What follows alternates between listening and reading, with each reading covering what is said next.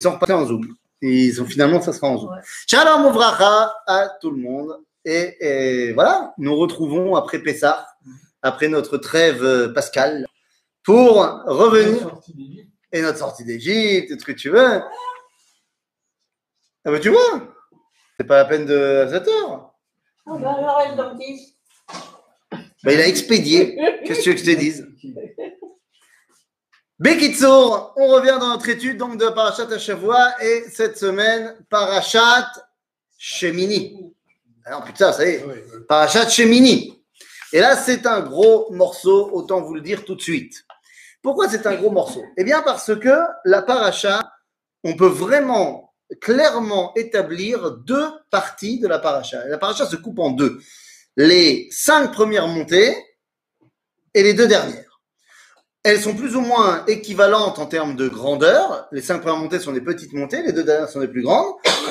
Mais ça parle de deux sujets qui, a priori, sont vraiment rien à voir. Mais rien à voir. Alors que la première partie fait état de l'inauguration du Mishkan et du drame qui va avec, et on va y venir.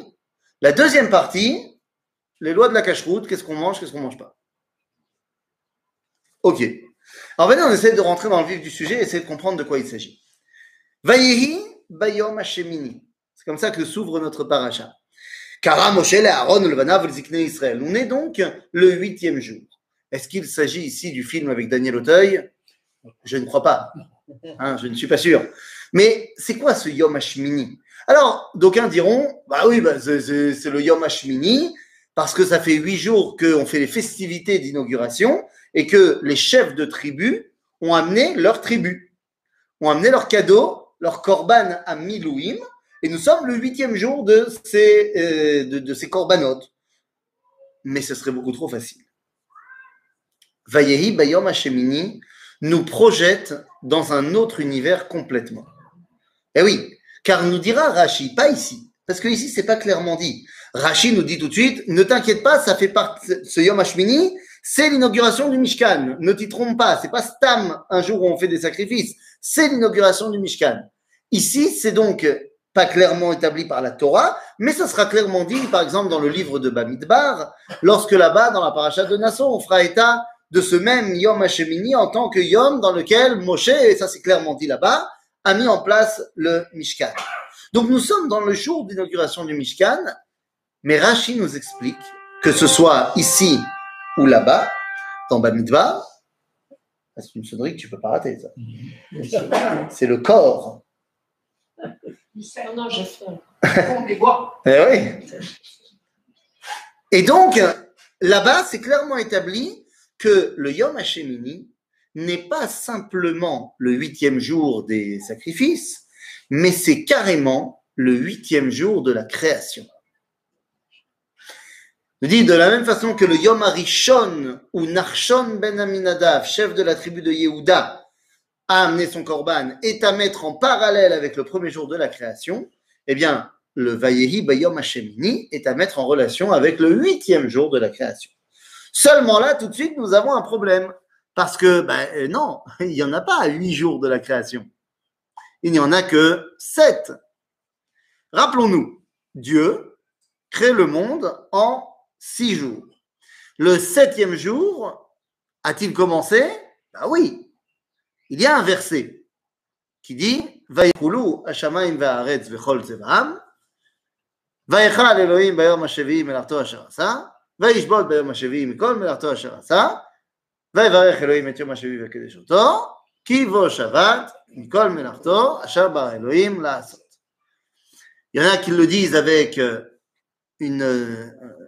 un, air qui ressemble plus à ça c'est chez toi. Ça, ça marche. Et il y en a qui disent Ça, c'est chez les autres. c'est à à la grande synagogue. c'est chacun il a son truc. Mais il s'agit ici d'un verset qui n'est pas seulement le qui douche, qui est le verset d'ouverture du septième jour.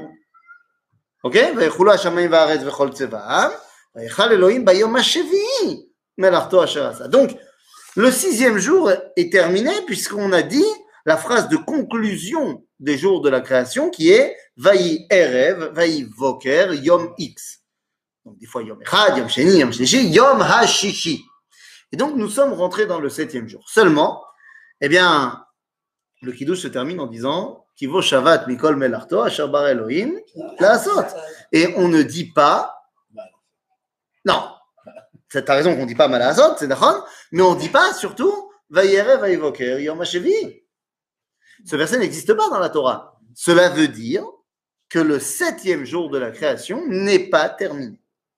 Ça fait maintenant 5781 ans qu'on est dans le septième jour de la création. Et c'est le jour dans lequel Dieu a arrêté de bosser. Moi, je pense que le septième jour, c'est Shabbat. C'est c'est exactement ça, tu as tout à fait raison. Mais c'est le Shabbat de qui? De lui. C'est-à-dire qui vaut Shabbat, misé beau, c'est dans le septième jour. Mais c'est qui Shabbat? C'est Dieu. Qui s'est arrêté de bosser? Dieu. Effectivement, tu as raison. Le septième jour de la création, c'est le Shabbat de Dieu. Mais c'est pour nous le moment où on bosse.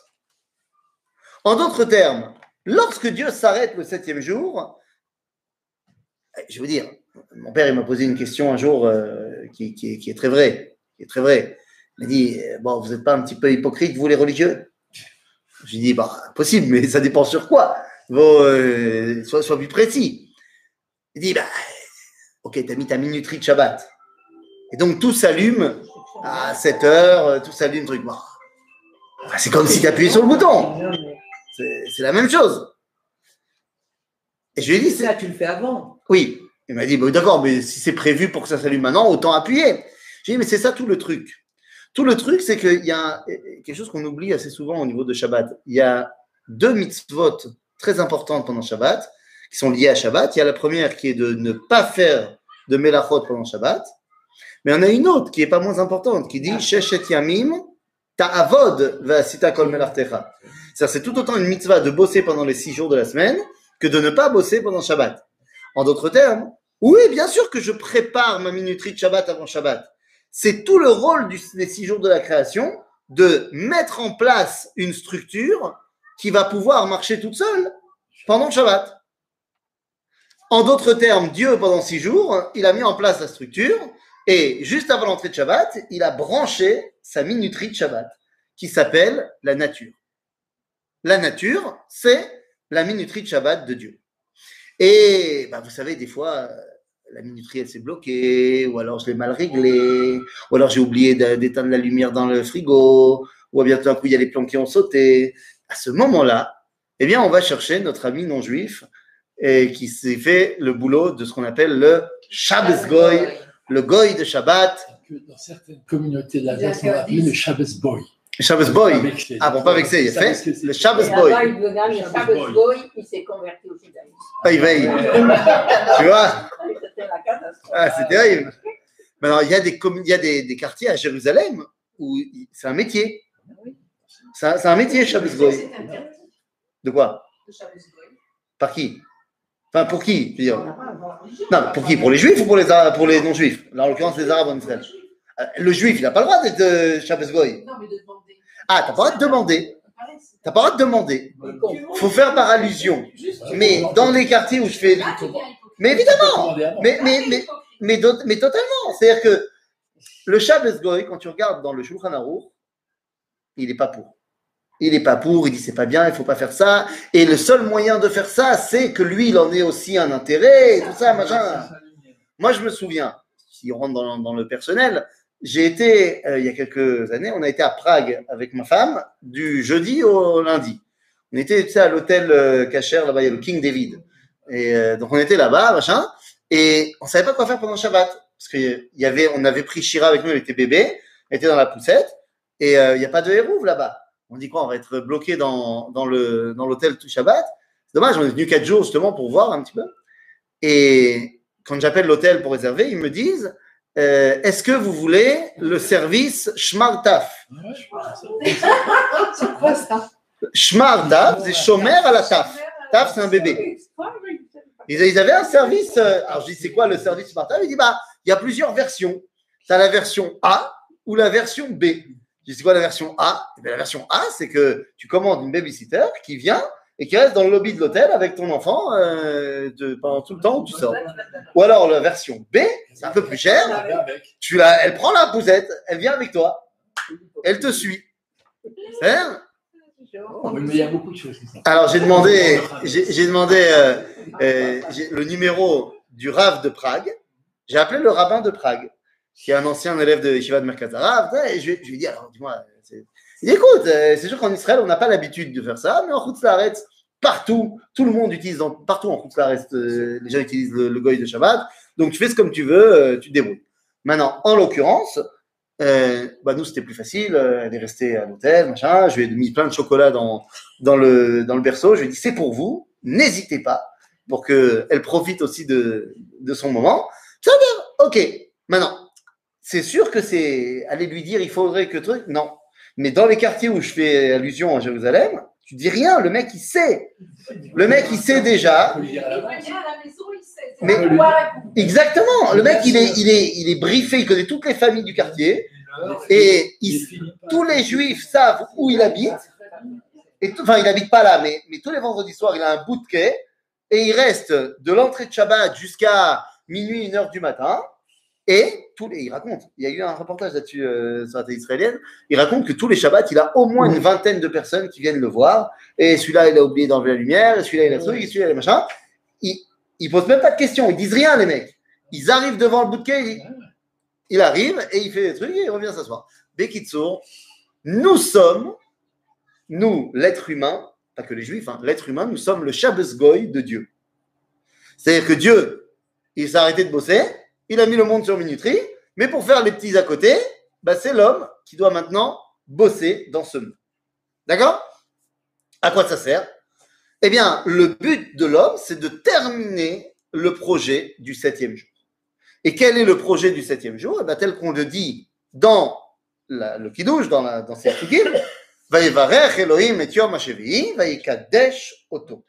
Le but du septième jour est d'arriver à la Kedusha.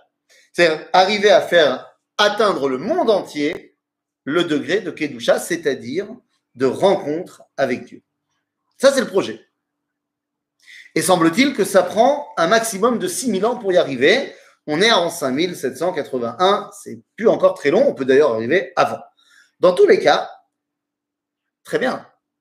Mais à ce moment-là, si on n'a pas terminé le septième jour, de quel droit Vayehi Bayom Hashemini? Parce que là, on parle de l'inauguration du Mishkan, mais en fait, c'est pas que le Mishkan. Mishkan et Bet Amikdash sont Bavayi, Bayom sont le huitième jour à l'intérieur du septième. Le Bet Amikdash, c'est un endroit de Kedusha. Comment ça s'appelle dans le livre de Shemot? Ve'asuli Mikdash ve'shachanti betocha, nous dit Rashi, Bait shel Kedusha. En d'autres termes, le Bet Amikdash ou le Mishkan, c'est un endroit de Kedusha, c'est l'endroit de la rencontre avec Dieu. En d'autres termes, c'est le huitième jour. Les lois dans le Bet Amikdash ne sont pas les mêmes au niveau de la halakha, du judaïsme, ne sont pas les mêmes qu'à l'extérieur du Bet Amikdash. Le Shabbat que nous on fait ici à Jérusalem n'est pas du tout le même qu'on fait au Bet Amikdash. Au Bet Amikdash, on fait la shrita, on, n'a pas le droit de porter du lin et de la laine, les Kohanim sont habillés en lin et laine. Mais Kitsour, les lois sont pas les mêmes. Parce que le monde du Bet Amikdash, du Mishkan, ce n'est pas le même monde, c'est le huitième jour. Sauf qu'il y a un grand problème. Ben oui, qu'est-ce qui se passe quand quelqu'un chope un virus? Incubation. C'est d'actu- d'actualité. Il chope un virus. À ce moment-là, comme il est en bonne santé et que le virus eh ben, n'est pas extrêmement dangereux, eh bien, l'homme va réussir à combattre le virus. Qu'est-ce qu'il va faire? Il va produire des anticorps, il va produire des choses, et en fait, son corps va reconnaître le virus comme étant un, agent étranger, il va se défendre et va détruire cet agent étranger. Eh bien, vous comprenez pourquoi le Beth Amikdash a été détruit. Si le Beth Amikdash, c'est un élément du huitième jour, tant qu'il est dans le septième, ça ne matche pas. Tant que le monde est dans le septième jour, eh bien, le Beth Amikdash n'est pas à sa place, le monde ne le permet pas, entre guillemets, et donc il est détruit de temps en temps. Il est détruit. De temps en temps. Le, le Mishkan, le premier Betamigdash, le deuxième Betamigdash. Donc en fait, quand on parle de vouloir reconstruire le troisième Betamigdash pour qu'il ne soit pas détruit, c'est en fait faire atteindre le monde entier à cette dimension de huitième jour pour que ce ne soit plus un agent étranger. Donc tout ça, c'est Vayehi Bayom Hashemim. Et là, on est dans l'inauguration du Mishkan. Tout est censé être au top. Les corbanotes ont été mis en place. Tout est fait. Ça y est, on a fait la shrita. Tout ce qu'il fallait faire la shrita. On n'attend qu'une seule chose. C'est que le feu descende du ciel. Et il ne descend pas. Il ne descend pas, on nous dit, euh, euh, hein, où est-ce que c'est marqué ici? Voilà. On nous dit que euh, Aaron et Moshe vont finalement devoir rentrer à l'intérieur de la tente d'assignation de ce que nous on va appeler le Kodesh HaKodashim. Va y avoir Moshe et Aaron et le Oel Moed. Et Rachid demande, mais pourquoi ils sont rentrés là-bas? Eh bien parce que le feu ne descendait pas. Tout était prêt, tout était, le, le peuple attend. Ça marche pas. Il y a un bug. Et Rachid nous dit, d'après le Midrash, que Aaron se tourne vers Moshe et lui dit Mais pourquoi tu m'as fait ça? C'est à cause de moi que le feu ne descend pas, c'est à cause de ce que j'ai fait dans le Vaudor, que j'ai participé. Mais tu le savais, je le savais, moi j'en étais sûr. Pourquoi tu m'as fait ça? Tu aurais dû tout faire toi tout seul. Là, j'ai une bouchade terrible. Et donc, ils rentrent ensemble dans le Moed, ils vont prier, et quand ils vont sortir, le feu va descendre. Seulement, qu'est-ce qui se passe dans l'intervalle? Quand ils rentrent dans le Hol Moed, eh bien, il se passe autre chose. Il y a deux hommes qui s'appellent Nadav et. Nadav et sont les enfants, les aînés de Aaron à Cohen. Ils voient que tout est fini, ils ont participé également au Korbanot, ils voient que ça ne marche pas, et ils décident de faire un acte. On nous dit ici, Vaikru bene Aaron Nadav ve'avihu ish martato. Ils ont pris leur pelle qui sert à mettre les charbons ardents. Donc ils ont mis euh, des charbons ardents. Ils ont mis les encens dessus. Et donc ils voulaient rentrer.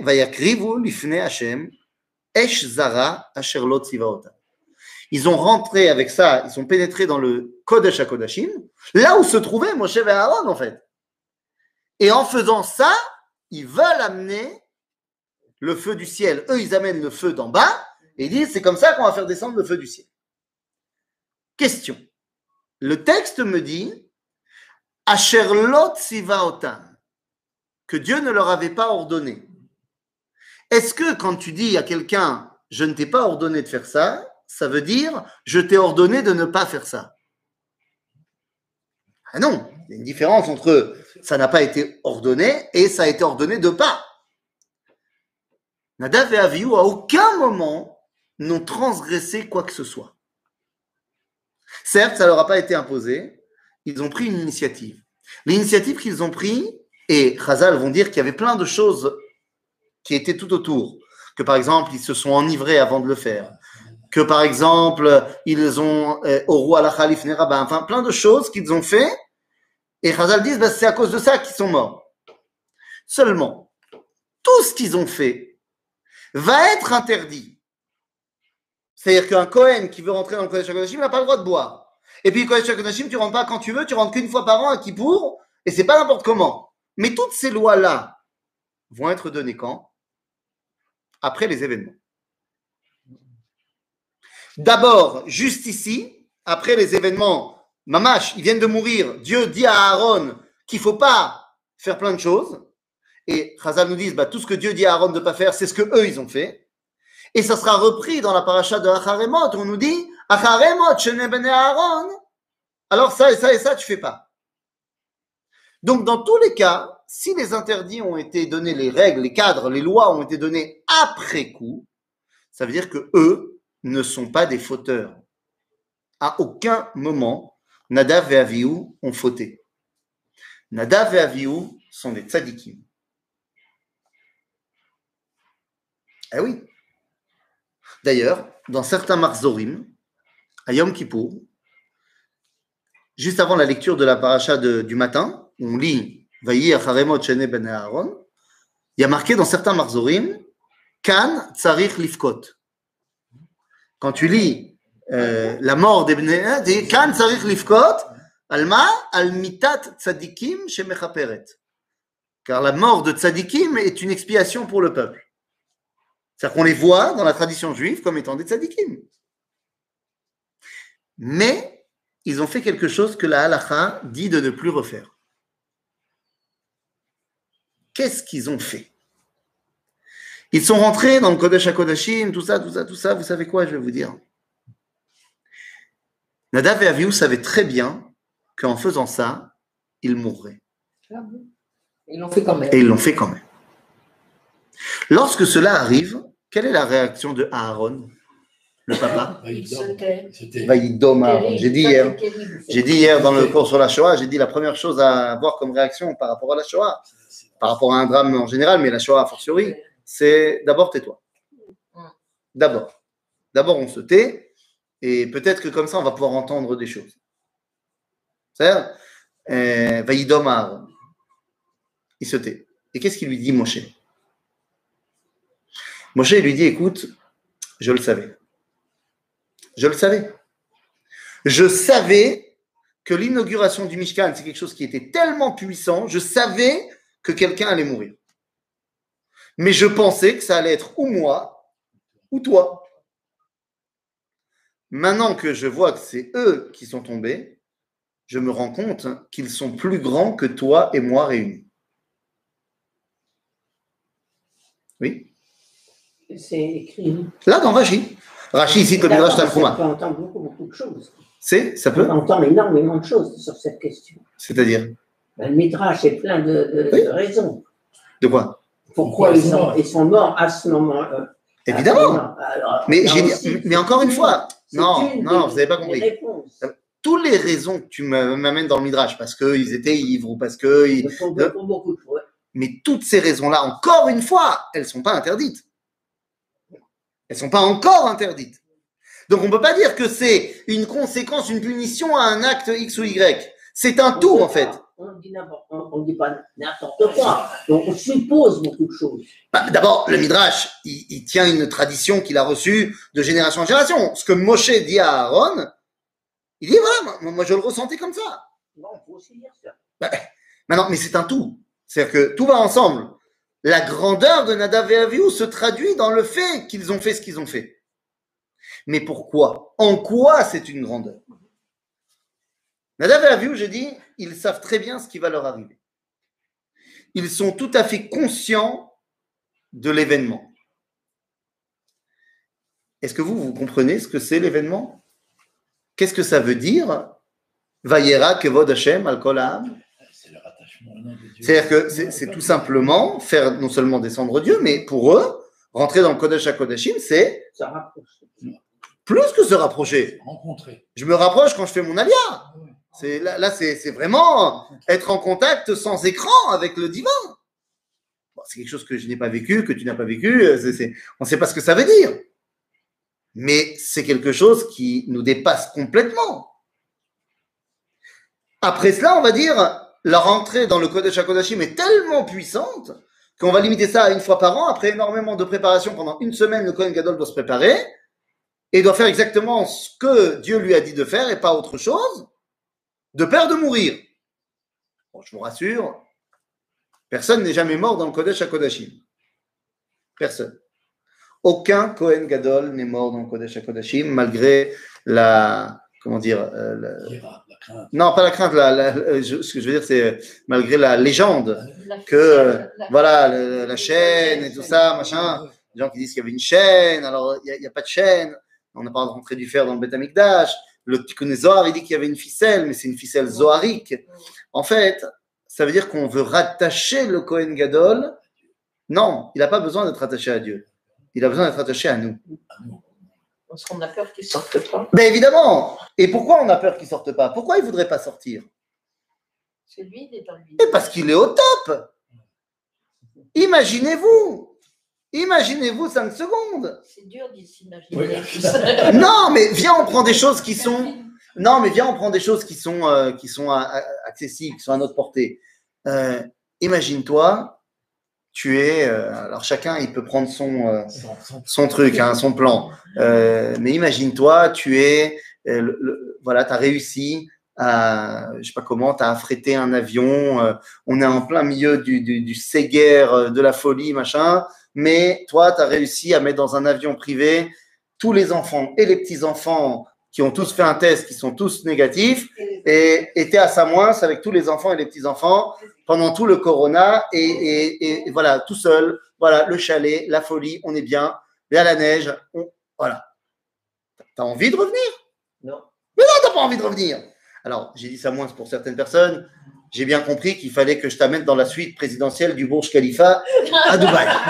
chacun, euh, chacun son, son kiff. Eh ben évidemment. Mais si t'es là-bas, t'as envie de revenir? Non, Non, t'as pas envie. Tu te la kiffes, t'es dans un monde complètement à part. T'as pas envie de partir? Eh bien alors, alors ça c'est ça c'est ça c'est en petit ça. Ça c'est en petit. Imagine le Kohen Gadol. Il rentre dans le Kodesh HaKodeshim, il rencontre Dieu. C'est c'est évident qu'il ne veut pas repartir. Eh, bravo Et donc on le rattache à nous parce qu'il n'y est rentré que pour nous rendre à nous la force qu'il a été épuisé. Et c'est pour ça qu'il y a une chanson qu'on met dans des mariages, surtout si le khatan ou la kala elle est Cohen. Il y a une chanson qu'on dit, en fait, c'est une, c'est une partie de la tfila de Yom Kippour. On dit Ufren man edar, aya Cohen gadol. Ufren man edar, aya Cohen gadol. Matai? Shalom, oublie. כן, זהו, Ufren man edar, matai? Il est rentré. בצאתו מבית קודשי הקודשים בלי פגע. C'est-à-dire, on est tellement en admiration devant le Kohen Gadol quand il sort du Kodesh HaKodashim. Pas quand il y rentre, quand il en ressort vivant. Eh oui, parce que lorsque tu rentres dans le Yom HaShmini, et surtout dans le Yom HaShmini plus plus, c'est le Kodesh HaKodashim, il pourrait ne pas avoir envie de revenir, comme Nadav et Avihu. Alors Nadav et Avihu, c'est des tzadikim. Dieu, il dit, je, ne leur en tiens pas rigueur. Non, regarde qu'est-ce qui a marqué dans la Torah. On nous dit que finalement, Asher lo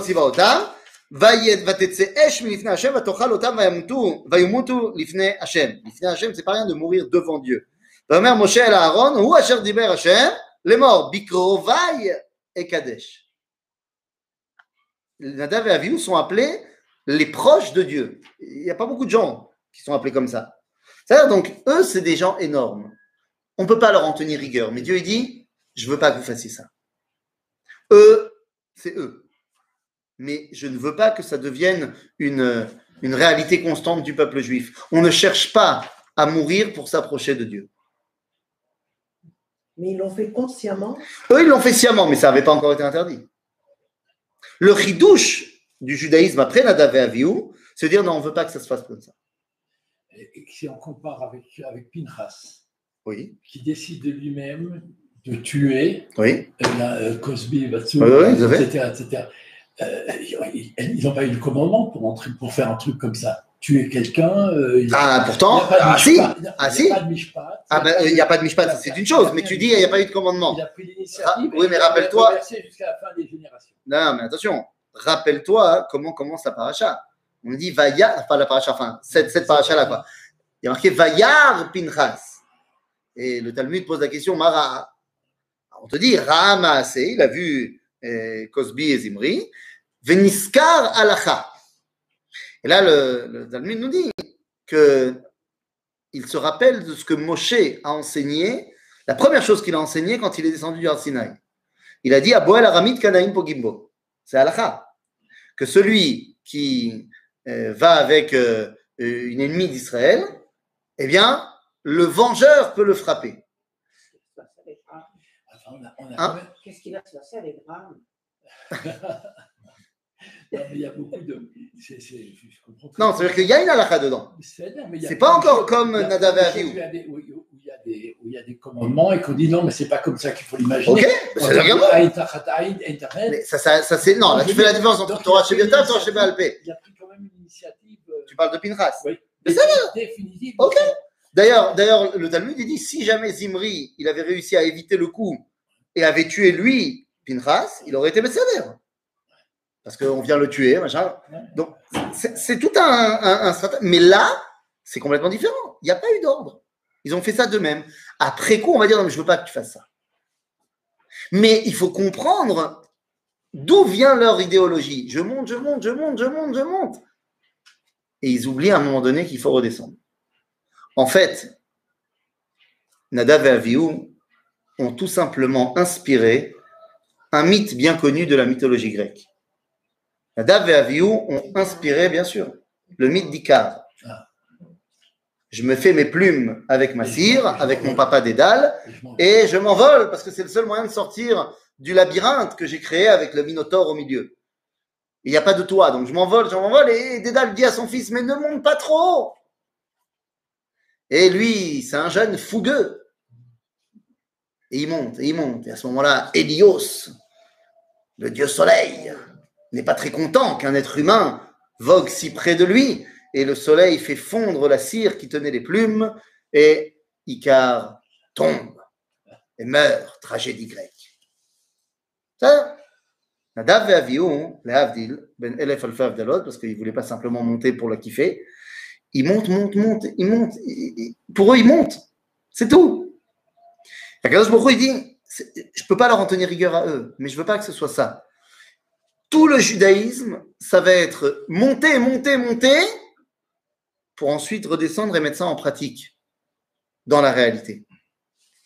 Je donne un exemple. J'étais un jour avec euh, un groupe, à l'époque où il y avait des groupes euh, Zatzal, euh, un groupe de jeunes comme ça, et, et terminal, et une école euh, charédite comme ça, religieuse, et on a été voir une yeshiva.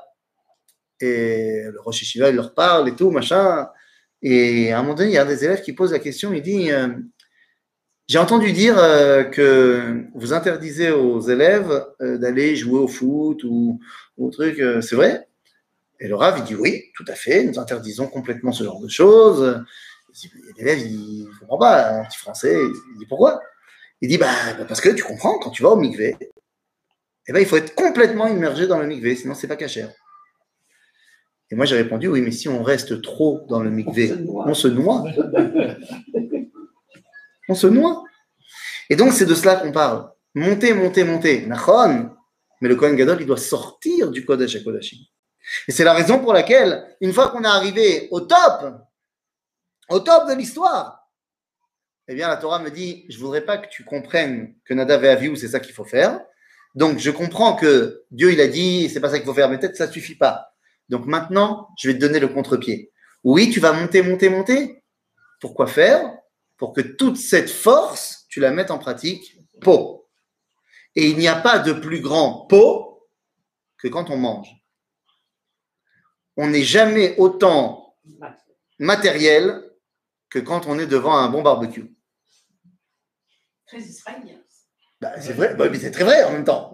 Ouais, bah, Ah, si, si tu veux pas un barbecue, mais que tu préfères autre chose, il n'y a pas de problème. Là aussi, hein, ça, ça va pour tous les goûts. Hein. Si tu préfères des sushis, ça peut être des sushis. Si tu préfères de la haute gastronomie, ça peut être de la haute gastronomie, ça n'a pas de problème. Mais quand on mange, on mange.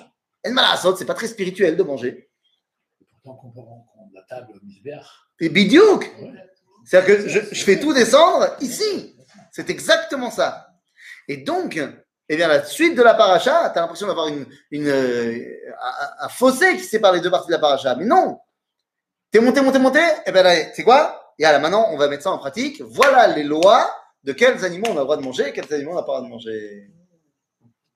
De la même façon qu'après Yom Kippour, où tu es monté, monté, monté, monté, tu peux pas rester en mode Yom Kippour tout le temps. Tu vas mourir si tu manges pas et que tu bois pas.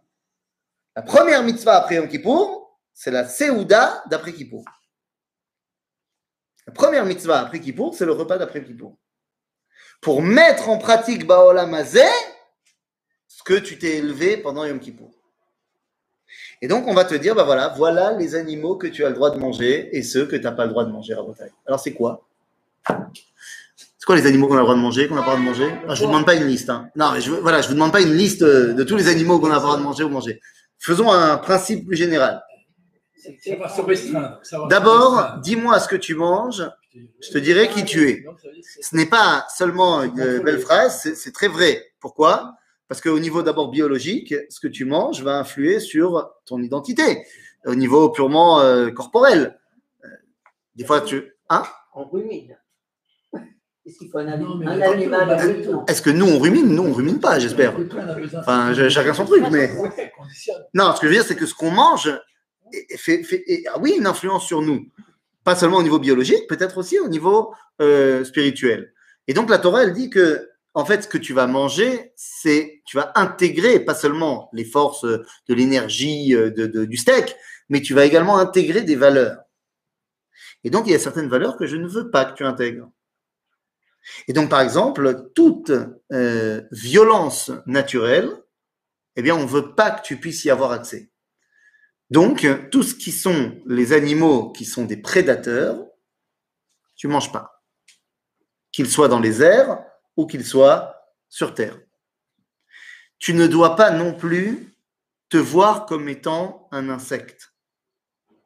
Tu ne mangeras pas d'insectes. Parce que va falloir que tu t'élèves un petit peu. Maintenant, on en mange, non? Les Maintenant, on en mange, les insectes. Quels insectes? Tu manges beaucoup d'insectes euh, à Shabbos. Non, Il y a- Voilà, il y a une sorte d'insecte, exactement, qu'on va manger. Lama, parce que parmi les insectes, c'est celle qui, justement, avec ses ailes, peut s'élever. Aznachon, il faut faire preuve de anava, mais être capable également de s'élever. Donc, justement, on mange pas d'insectes, sauf celui qui est capable de s'élever. Ça, oui. D'un autre côté, eh bien, pour les animaux, on va te demander que tu aies besoin de combien de signes de cache-route? Deux. Il faut avoir les sabots fendus et ruminer. La mamakara. Alors, que les choses soient bien claires, les signes de cache-route ne sont pas la ce sont pas les, signes distinctifs de la cache-route. Ce sont les raisons de la cache-route. On m'a pas donné les signes distinctifs pour que je sache quel animal est cachère et pas cachère. Mais pour que, enfin, que, je sache les reconnaître. Mais parce que c'est c'est pour ça qu'ils sont cachères. C'est-à-dire que l'animal est cachère parce qu'il a les sabots fendus et parce qu'il rumine. Qu'est-ce que ça veut dire? Eh bien, parmi les animaux qui ne sont pas des prédateurs, on a dit, les prédateurs, on n'en veut pas. Parmi les animaux qui sont domestiqués, voire domestiqués, voire naturels, enfin, ça à l'état sauvage, mais qui ne sont pas des prédateurs, quelle est la partie de l'animal qui est la partie avec laquelle il fait preuve de la violence animale? Euh, euh, même avant, mais c'est les pattes, effectivement. C'est-à-dire que même le taureau, il ne fait pas de dégâts avec ses cornes. Et on ne parle pas du taureau de la corrida. C'est-à-dire, euh, les taureaux normaux, euh, les chèvres, euh, les, les, les, même les, les, cerfs, ce que tu veux, c'est pas avec les bois ou avec les cornes qui font des dégâts. Sauf quand il y a un combat entre eux. Mais les dégâts qu'ils peuvent créer, euh, c'est avec les pattes. Et donc, dans les sabots, on veut que ces sabots, qui sont le symbole de la force animale, ils soient fendus. Qu'on calme, qu'on brise la force animale. Et on veut également qu'ils ruminent. C'est quoi la notion de ruminer? C'est la notion d'être patient. Léat, léat. On ne mange pas comme un, comme un cochon qui ne rumine pas.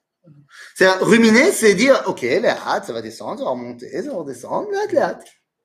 C'est une qualité fondamentale que la Torah te demande d'avoir. Un, faire preuve de retenue par rapport à la violence naturelle. Et deux, être capable de faire preuve de patience. Mais il y a aussi des animaux sous l'eau. Et là aussi, il y a des signes distinctifs de qu'est-ce qui est cachère et qu'est-ce qui n'est pas cachère. Vous les connaissez évidemment, écailles et nageoires. Sauf que tout de suite, le Talmud va nous dire dans le traité de Choulin, mais nous savons bien, et d'ailleurs, c'est- assez incroyable parce que le Talmud, à l'époque du Talmud, combien de sortes de poissons il connaissait? Ça. Je- Allez, 100 Ouais. La carte, la. Non, Ouais, la Il n'y avait pas que des. Le Talmud n'était pas que en Pologne. Non, non, ils connaissaient. ils Mais bon, combien ils connaissaient Les fonds marins, ils n'étaient pas vraiment explorés. Donc, ils devaient en connaître, je sais pas, une centaine, peut-être un peu plus. Ils prennent une position de. de voilà, c'est une constante. Aujourd'hui, on ne connaît peut-être pas encore toutes les espèces marines, mais on en connaît plusieurs milliers. Et ce que les gens du Talmud, avec une centaine d'espèces connues, disaient est toujours vrai aujourd'hui. À savoir que tout poisson qui a des écailles a des nageoires. Ça n'existe pas un poisson qui a des écailles mais pas de nageoires. Ça existe l'inverse, qui a des nageoires mais pas d'écailles. Mais toutes les poissons qui ont des écailles ont des nageoires. Alors je te dis, à l'époque du Talmud, ils balancent ça comme ça. Et je te dis, bon, peut-être qu'ils avaient vu ça sur la centaine de poissons qu'ils connaissaient. Mais ce qui est incroyable, Mais pourquoi on demande alors les deux euh, c'est ce que je suis en train de te dire. Ah oui. Mais alors, ce que je dis, c'est qu'aujourd'hui, on doit connaître près de quelques milliers d'espèces maritimes. Et ben, c'est vérifié qu'aujourd'hui, d'après ce qu'on sait, alors, on n'a pas encore tout découvert, mais d'après ce qu'on sait, tous les poissons qui ont des écailles ont des nageoires. Et donc, d'où la question, bah alors pourquoi tu me donnes les deux signes? T'as qu'à me dire simplement celui qui a des écailles. Bah, Justement, parce que c'est pas pour les reconnaître. C'est la raison de leur cache-route. Et donc, c'est quoi le fait d'avoir des écailles? Eh bien, c'est le fait d'avoir une protection par rapport à ton environnement. Les nageoires, c'est la capacité d'avancer. C'est toutes ces qualités-là qu'on te demande de mettre en pratique dans ce monde avec les forces que tu as prises dans le Vayehi Bayom Hashemini. Être capable d'un côté d'avancer, mais en ayant une protection par rapport à ton environnement, être capable eh bien, de calmer tes ardeurs naturelles en faisant preuve de patience et être capable de t'élever. En fait, les directives de, toutes les directives de cache-route qui sont données ici sont mises en place. Pourquoi? Eh bien, pour que tu saches exactement quoi faire avec les forces que tu as prises au début de la paracha. En fait, la paracha, elle est véritablement une dualité, mais on ne peut pas l'un sans l'autre. Tu ne peux pas uniquement t'élever dans le spirituel et tu ne peux pas être uniquement dans le matériel. La Torah vient dans la paracha de Shemini nous dire tu te dois de faire la synthèse entre les deux. Si tu prônes un mode de vie qui est que dans les cieux, c'est l'auto. Tu prônes un mode de vie qui est que Ba'aretz, l'auto. Il faut faire la transition entre Shamaim Va'aretz. Cette transition de Shamaim Va'aretz, c'est le boulot du Shabbos qu'on a dit au début de notre, de notre étude. De faire la transition, c'est-à-dire de parfaire le septième jour avec les ustensiles de ce monde. Dieu, quand il est obligé de lui faire le boulot, comment ça s'appelle Quand Dieu fait le boulot et intervient dans ce monde, ça s'appelle un miracle. Un miracle, ça s'appelle Chilul Shabbat. Chilul Shabbat de lui. C'est la transgression de son Shabbat, un miracle. Puisqu'il a dit j'arrête, et s'il fait quand même, ben c'est- pas Shabbat. Sauf que des fois, Pikuach Nefesh, Doché Shabbat. Et donc, des fois, quand Dieu il pense que eh ben, le monde est en danger de mort du monde, eh ben, il fait un miracle. L'ouverture de la mer Rouge. Bon, d'accord, mais c'est mieux de ne pas être en situation de Pikuach Nefesh, non? Ouais. c'est quand même mieux d'être pas obligé de passer par là. Donc ça veut dire qu'il faut atteindre une dimension où tu fais le boulot sans être obligé de passer par Akadosh Baruch. Imaginez-vous. Shabbat, je fais rien. Là, Shabbat. Le Shabbat, je fais aucun travail. Pourquoi? Bah, Parce que Shabbat, comme vous le savez, c'est en relation avec la création du monde. Or, la création du monde, j'étais pas là, c'est pas moi qui ai bossé, c'est Dieu qui a tout fait. Donc, si je veux pouvoir participer à la Kedusha, je dois quelque part cesser d'être pour me rattacher au moment où j'étais pas. Donc, je cesse complètement ce qui fait de moi un homme, mais melachot. J'arrête tout. Et c'est comme ça que j'acquiers un petit peu la Kedusha du Shabbat. C'est bien, mais j'ai complètement annulé mon identité. Et puis après arrive Yom Tov. Yom Tov, qui sont toutes des dérivés de la sortie d'Égypte, je dois aussi arrêter de faire des travaux, sauf Melachet Ochel Nefesh.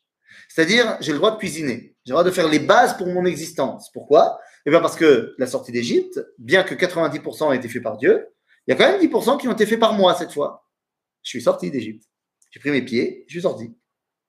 Donc je participe un peu. Donc j'ai le droit de ne pas complètement être annulé.